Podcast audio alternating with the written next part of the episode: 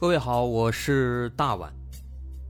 我们的《绝密档案》在喜马拉雅已经陪大家走过了一年多的时间，一年多的时间，我们更新了一百多期节目，在这一百多期的内容里，我们讲述了各种各样的怪奇事件。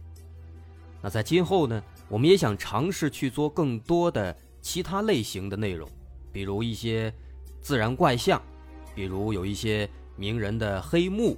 或者说是黑帮的发迹史，亦或是各种悬疑大案，以及更多的其他题材的探索。针对这些内容，目前我们也已经有了一个大概的规划。我们将会把这些内容做一个大概的整合，放在之后我们即将推出的一个新的专辑当中。这个专辑的名字暂定叫做《绝密档案：深夜调查局两百家尘封的未解之谜》当中。需要说的是，这个新专辑我们决定在喜马拉雅作为会员节目进行独家播出，总计有两百多集的内容。专辑上线时间将会在不久之后的九月九号，大家届时可以在喜马拉雅搜索关键词“绝密档案深夜调查局”，就能够找到这部新的专辑了。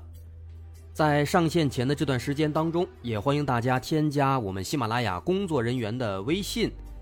X m l y 零三三零，也就是喜马拉雅四个字的拼音的首字母加零三三零，x m l y 零三三零。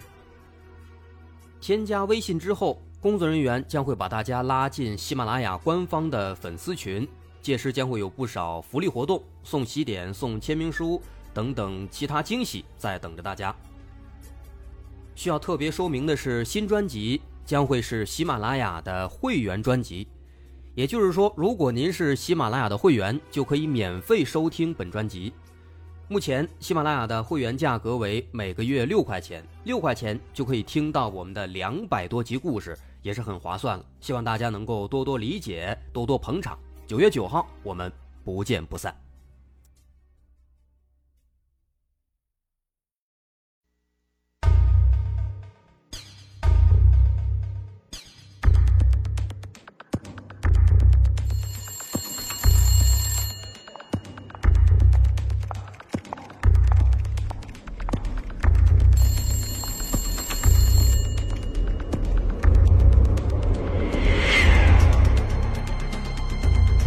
索事实真相，搜寻幕后真凶。欢迎收听《绝密档案》。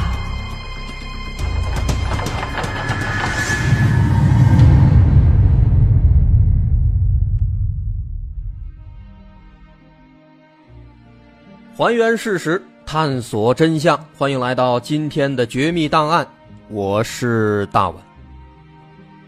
咱们今天来讲一个有都市传说衍生出来的可怕的案件啊！咱们常听说有一些可怕的都市传说，他们是由真实的案件改编和衍生出来的。但是呢，由都市传说反过来衍生出来的案件，这倒是头一次听说。因为这起案件呢，它和这则都市传说啊相似度非常高。而且呢，他的问题在于，警方后来抓住的这个嫌犯，他很可能不是真正的凶手，或者说呢，不是唯一的凶手，再或者说呢，在这个嫌犯的背后，还有一个庞大的、神秘恐怖的组织。所以这起案子呢，最终呢，其实它也是悬而未决，其中的蹊跷之处也是非常多。那今天咱们就一块来看看。在上世纪的六十年代，纽约斯坦顿岛的格林贝特地区开始流传一个恐怖的传说。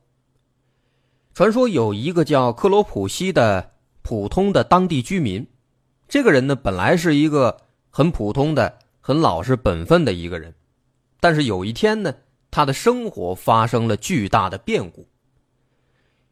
有些孩子非常淘气。啊，经常做一些恶作剧捉弄别人，那这其实也是司空见惯的事情但是呢，有一次啊，这些孩子玩过头了。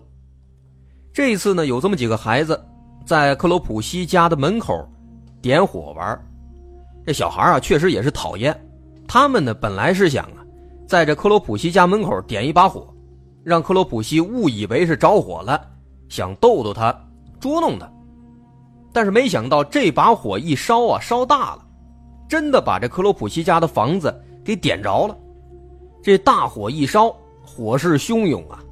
克罗普西的妻子和孩子在房子里面没来得及逃出来，活活烧死了，葬身火海。而克罗普西自己呢，他本来是冲进火海里面，想把妻子和孩子救出来，但奈何为时已晚，无力回天。克洛普西自己呢，因为冲进火海，整张脸也被严重烧伤，面目全非。而最终，在这场大火之后，他带着失去家人的痛苦，拿着一把斧子，渐渐的消失在了森林深处。在之后不知过了多久，他重新走出森林，而这一次，他已经完全换了一副模样，狰狞的脸，手上还是拿着那把斧头，而另一只手上带着一把铁钩。这次他是带着满腔的仇恨出来寻仇的，他把每一个靠近森林的孩子抓起来，拉进森林，从此让他们销声匿迹。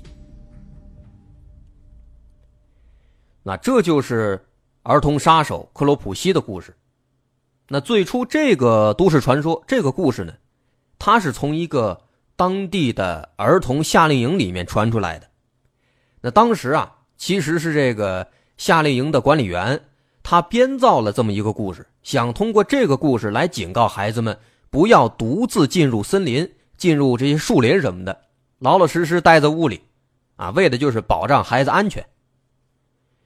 不过呢，时间一长啊，大伙口耳相接的这么一传，这个故事呢，后来在七十年代又变换出了一个新的版本。这个新的版本，它的具体细节就更加多了。在这个新的版本的传说里面，这个克罗普西呢，他已经不是一个普通的社区居民了，他成了一名精神病患者。说这个人呢是从当地的一个精神病院跑出来的，这个精神病院叫威洛布鲁克。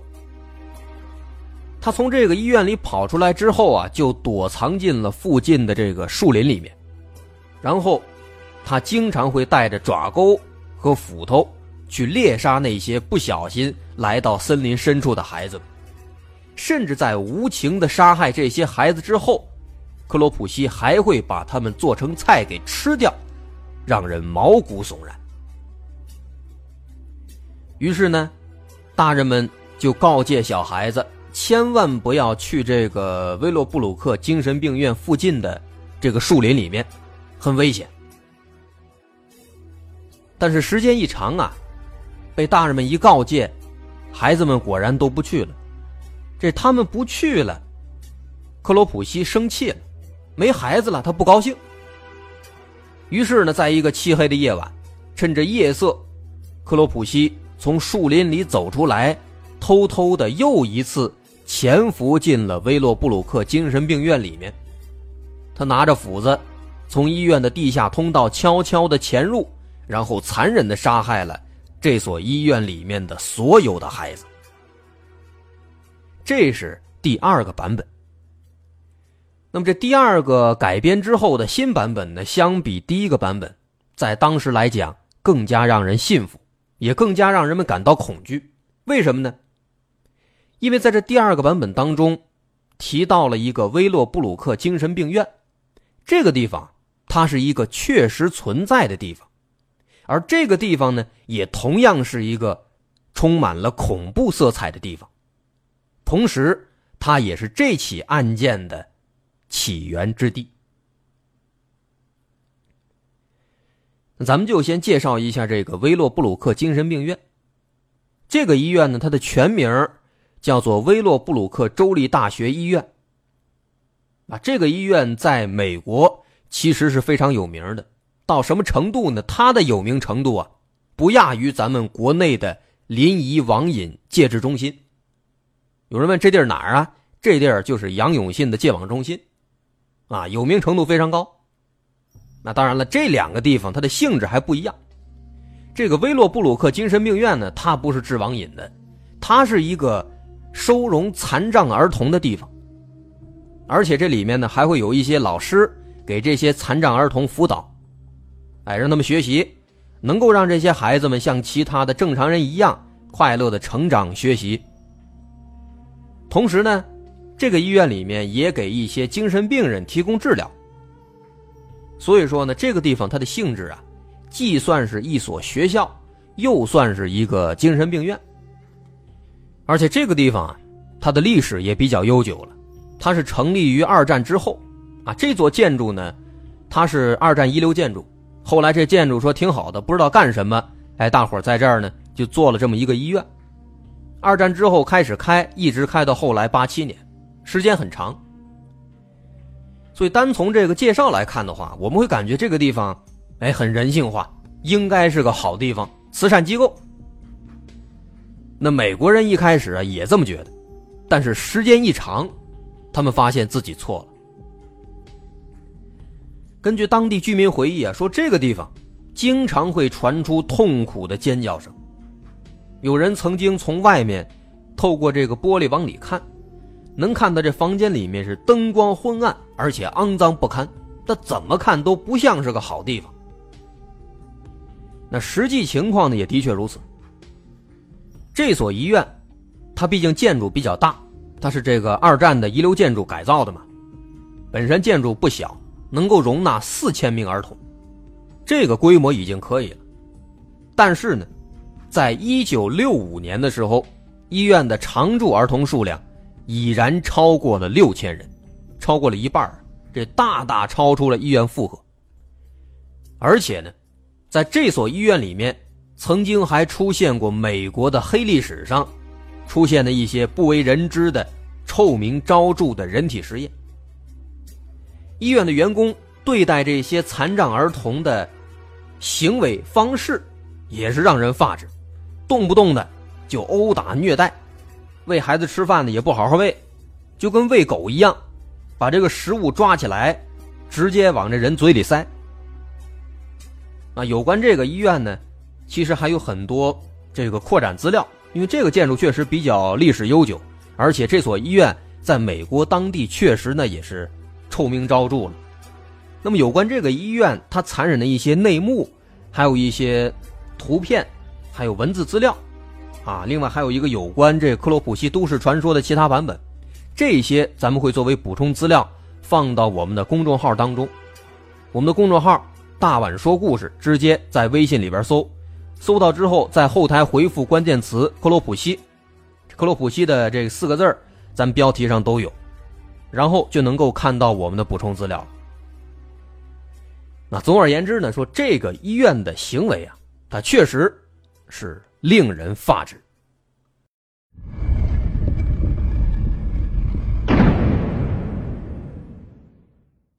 从二战之后一直到七十年代，将近三十年的时间里面，这个恐怖的地方一直如此。直到一九七二年，在这医院内部呢，有一个员工，可能因为遭受良心谴责太久了，他就写了一封匿名举报信。之后呢？有一名记者在看到信之后，他就找了一天，突然闯进这个医院，这才把这里的所有秘密全部揭穿了。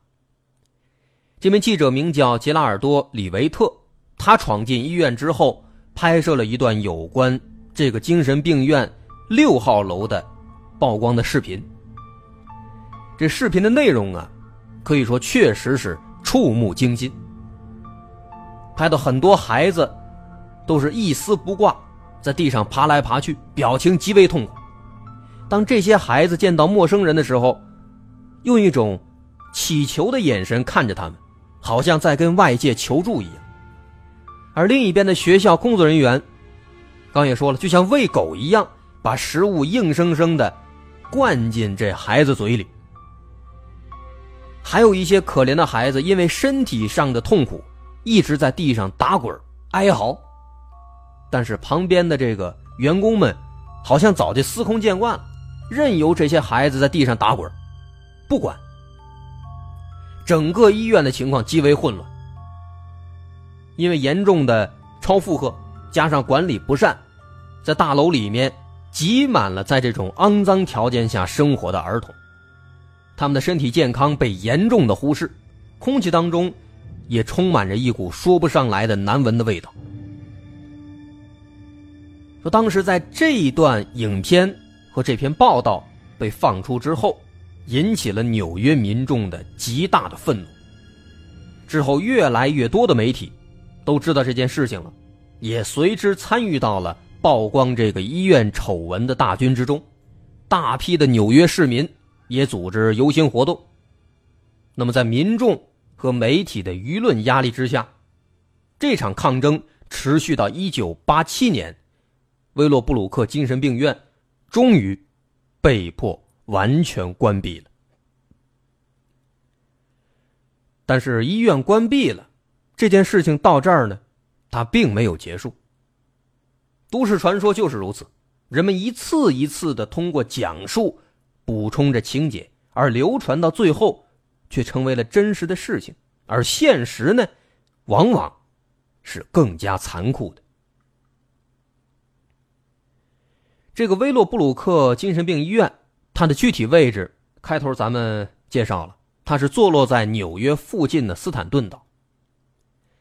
那么，从二十世纪七十年代开始，也就是说，在这个医院还没关闭的十年之前，在这座岛上，忽然就接连发生了好几起儿童神秘失踪事件。当年第一个失踪的是一个五岁小女孩，叫爱丽丝·佩雷拉。他是在一九七二年的一天突然失踪的。当时呢，他和哥哥在外面玩耍，然后没过多久他就消失不见了。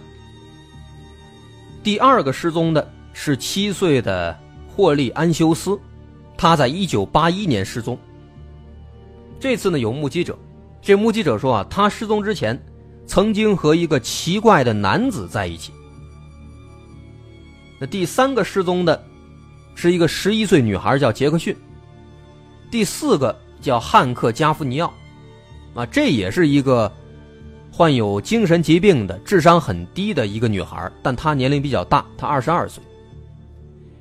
当然，除此之外啊，还有第五个、第六个、第七个，好多女孩接连失踪。那么一时间呢，当地所有居民都陷入到了恐慌状态。这孩子们一个接一个的神秘失踪，这种情况就让人们联想到了那个恐怖的有关克罗普西的都市传说，而当时那个时间段呢，也正好是这个传说流传的最为疯狂的时候。这导致那些可怜的父母认为，说肯定是这个神秘的克罗普西把自己的孩子带走并且杀害了。